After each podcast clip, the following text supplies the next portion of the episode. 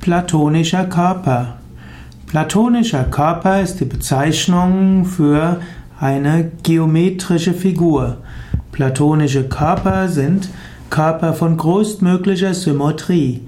Sie werden aus kongruenten, regelmäßigen Vielecken zusammengesetzt. Sie werden als reguläre Körper bezeichnet. Es gibt dabei in, zum einen Tetraeder, Tetraeder besteht, ist ein Vierflächner aus vier Dreiecken.